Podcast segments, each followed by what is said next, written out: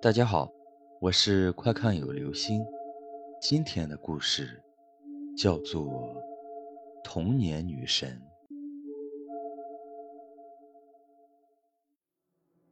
吴明是一个临床医学专业的大三学生。这次放暑假回到家后，他要参加初中的同学聚会。他之所以去同学聚会，不只是为了叙旧，更重要的是。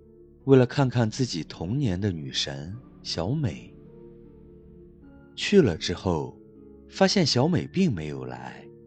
问了问同学，也都不知道她在哪里。没来参加同学聚会之前，无名只是想见见自己的女神。可是这次聚会没能看见她，无名心中越发的想找到她。聚会结束后。无名凭着记忆，来到初中时小美居住的地方，发现这里竟然变成了墓地。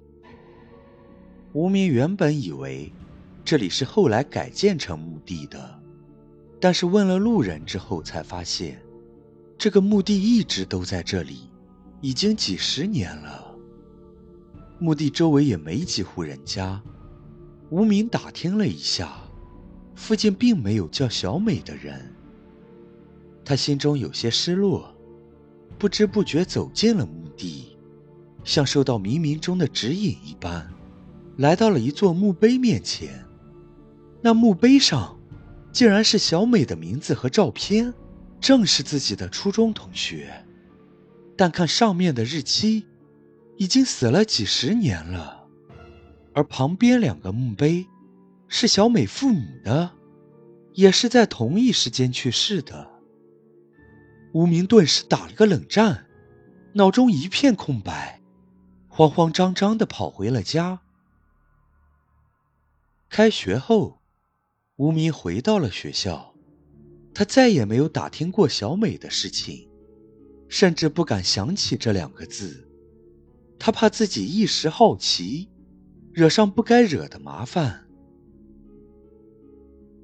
转眼，无名已经毕业了。